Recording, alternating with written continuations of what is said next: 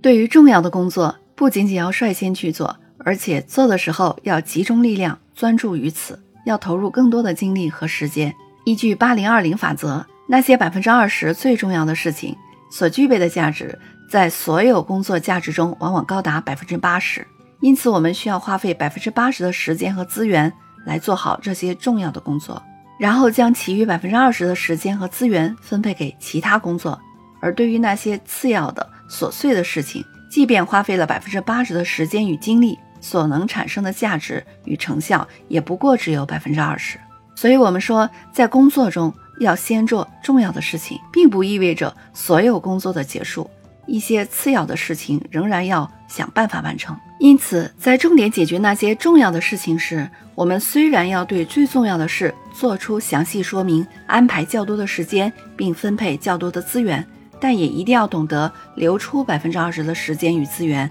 来做好其他工作，以此来达到一个相对完美的平衡。